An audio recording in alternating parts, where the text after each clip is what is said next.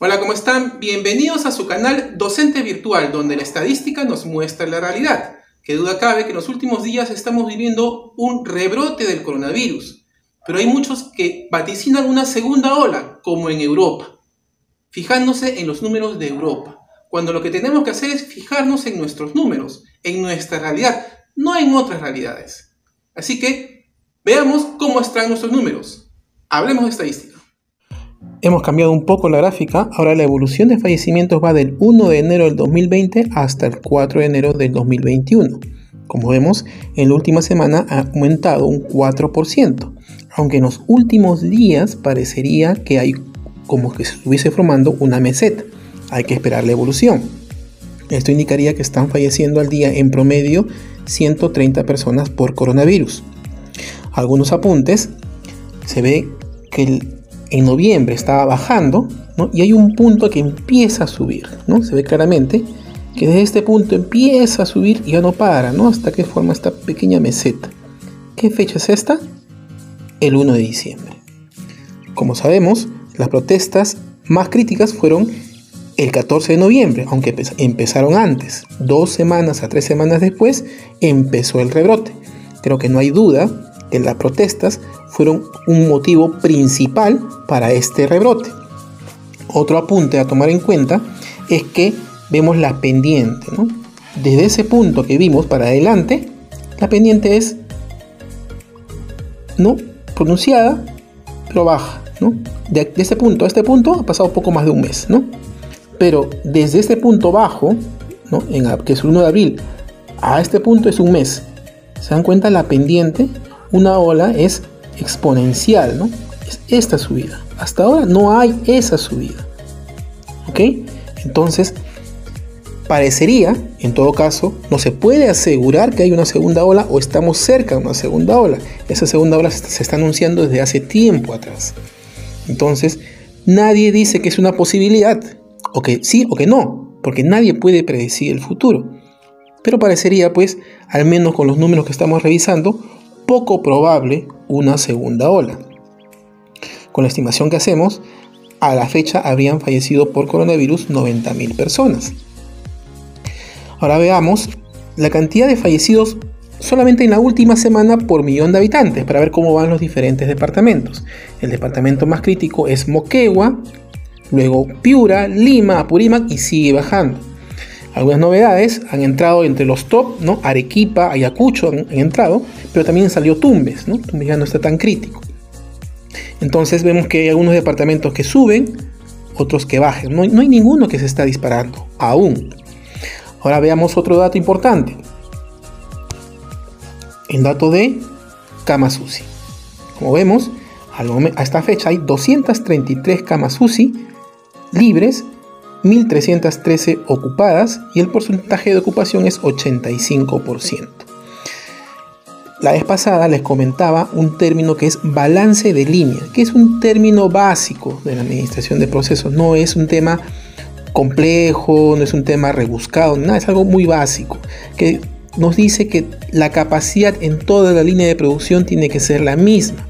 Entonces, si la capacidad de ocupación es de 85% a nivel Perú, no deberíamos tener pues departamentos con 100% y algunos como San Martín con 8%, Madre de Dios 13%.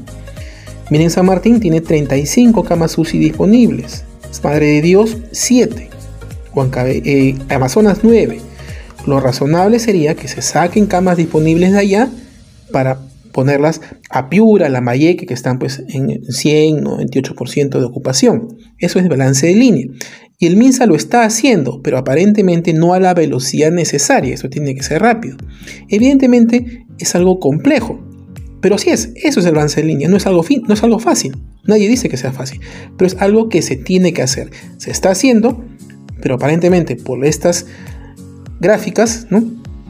Parecería que el balance de línea falta afinar tendríamos que tener todos los departamentos pues entre 80 y 90, por decir, ¿no? Pero no, pues uno de 100 y uno de 8, de 13%, no podría ser posible.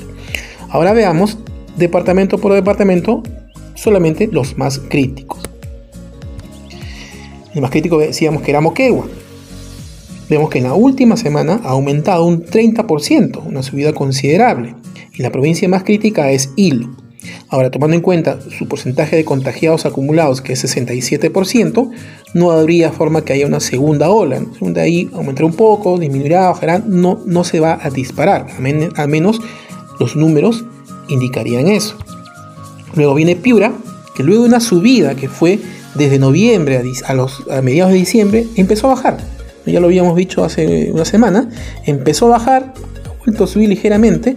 En esta última semana ha aumentado un 1%, pero no ha hecho nada exponencial. No ha subido exponencialmente, queda claro. Más bien como que ha tendido un poco a la baja. ¿no? Las provincias más críticas, Sechura y Sullana, como ya habíamos visto, las más críticas son al interior del departamento, no es la capital. Ya en todos los departamentos críticos es así. ¿Ok? Entonces, Piura, que es el más crítico, que tiene cero camas UCI, que tiene todos los problemas y que empezó con el rebrote, ¿no? En noviembre, como vemos en noviembre empezó el rebrote, no ha tenido una subida exponencial. Hagamos un trato. Tomemos a Piura como modelo, no España, no Italia, a Piura. Piura empezó con el rebrote, no cabe duda. Entonces, si Piura hace un incremento exponencial, nos preocupamos. Nos preocupamos realmente que viene pues, algo, algo trágico, ¿no? A eso me refiero. Mientras que Piura no haga algo exponencial, podríamos pensar todavía que los demás departamentos harían una curva similar de repente.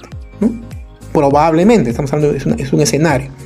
Pero si Piura fue el primero en empezar con el rebrote, también tendría que ser el primero en empezar esta segunda ola tan anunciada. Entonces, veamos siempre Piura con mayor preocupación para ver pues, cómo va evolucionando. ¿Ok? Hay que tomar ese acuerdo. Luego viene Lima, sigue aumentando 7%. Las provincias más críticas, Huaura y Yauyos, eh, eh, por el porcentaje de contagiados acumulados en Lima, tendría que hacer también alguna forma de meseta y empezar a bajar en algún momento. Esperemos cómo evoluciona, pero ciertamente sigue aumentando Lima, aunque más fuertemente ¿no? fuera de la provincia de Lima, ¿no? en la provincia de Guaure y Yauyos. Luego viene Apurímac, como vemos, Apurímac nunca tuvo primera ola, tuvo una subida que ha sido muy pequeña, y esta última, después de una subida, una bajada, ¿no? está cerca de esa ola. Pero realmente su porcentaje de contagiados acumulados es 19% de Apurímac. Entonces aquí en este departamento sí habría el riesgo de una primera ola realmente, ¿no? Una primera ola. Aunque la población es pequeña, no, no sería pues eh, de repente difícil de manejar, no tendría una logística tan compleja, ¿no? Habría que esperar y tomar un mayor cuidado en Apurímac. Las provincias más críticas, Grauer y Antabamba. Luego viene Huánuco, que viene subiendo, en la última semana 10%, las provincias más críticas, Pachitea y Huacaibamba. ¿ok? Entonces sí está subiendo, es como para tomar en cuenta. El porcentaje de contagiados en Huánuco es 24%, así que su primera ola ha sido bien pequeña. Entonces no sería nada raro que acá también esta segunda ola pueda ser cercana a la primera ola de repente, ¿no? Pero su primera ola fue pequeñita, ¿no? Como se dan cuenta, no comparados a otros departamentos. Luego viene Arequipa, que estuvo bastante bajo, ha subido un 18%. Por el porcentaje de contagiados de 49%, probablemente esto no, se vaya a disparar, no es lo, más probable, ¿no? solamente aumentar un poco, una meseta y disminuirá, no tiene espacio donde más subir. Las provincias más críticas, Carabelí e Islay, ¿no? siempre hay que seguir observando. Luego viene Ayacucho. Ayacucho también es uno de los departamentos que menos contagios ha tenido. ¿no? También su primera hora se fue bien pequeña. Ha tenido una subida, está teniendo una subida de 19% en esta última semana. Habría que esperar cómo evoluciona, pero en Ayacucho sí habría un riesgo de un aumento, porque tiene un bajo porcentaje de contagiados acumulados. Sus provincias más críticas, Huancazancos y Huanta. Luego viene Lambayeque, que está disminuyendo ya luego de una, una subida un poco crítica, ¿no? Está disminuyendo un 4%. Sus provincias más críticas, Ferreñafe y Chiclayo. Habría que ver cuál es su evolución. Y simplemente un bonus. Como sabemos, eh, Iquitos tiene un alto porcentaje de contagiados que es conocido por todos que es del 75 a 80%. Entonces, si hay una inmunidad de rebaño, tendría que ver en Iquitos. No sé si alguien conoce a personas que han ido a Iquitos. Yo conozco a dos personas que han ido a Iquitos recientemente y nos dicen que en Iquitos no hay el más mínimo cuidado. Ya todo el mundo no tiene pues el tapabocas, no, prácticamente no hace ninguna restricción. A pesar de ello, ha pasado tanto tiempo, miren la evolución del distrito de Iquitos y no ha subido. En los últimos días se está escuchando pues que ha empezado a contagiarse, porque seguramente pues ya el descuido ha sido mayor. Entonces aquí hay algunas lecciones aprendidas. A pesar de que en tu zona haya un alto porcentaje de contagiados, si tú no te descuidas y no tienes el más mínimo cuidado, te vas a contagiar.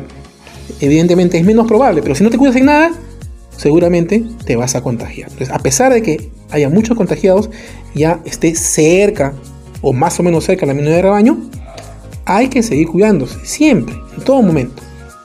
¿Ok? Pero como vemos, los fallecidos en Iquitos no ha aumentado, incluso en la última semana ha disminuido ligeramente. Entonces hagamos un segundo acuerdo. Sabemos todos que en Iquitos tuvo una gran ola en abril-mayo. Si hubiese pérdida de anticuerpos, reinfecciones y todo ese tipo de temores que hay, Iquitos se va a enterar primero. ¿Ok? No España, no Italia, Iquitos, acá nosotros. Entonces, si vemos que Iquitos hace una subida exponencial, bueno, nos agarramos todos porque se viene, se viene lo peor. Pero si Iquitos, teniendo todo el descuido que ha tenido en los últimos meses, tiene una subida muy pequeña en fallecidos, muy pequeña, entonces sabemos que cuidándonos vamos a poder vencer el virus, sin miedo, con responsabilidad. Pero veamos Iquitos, no veamos que es España, Italia, no es nuestra realidad. ¿Ok?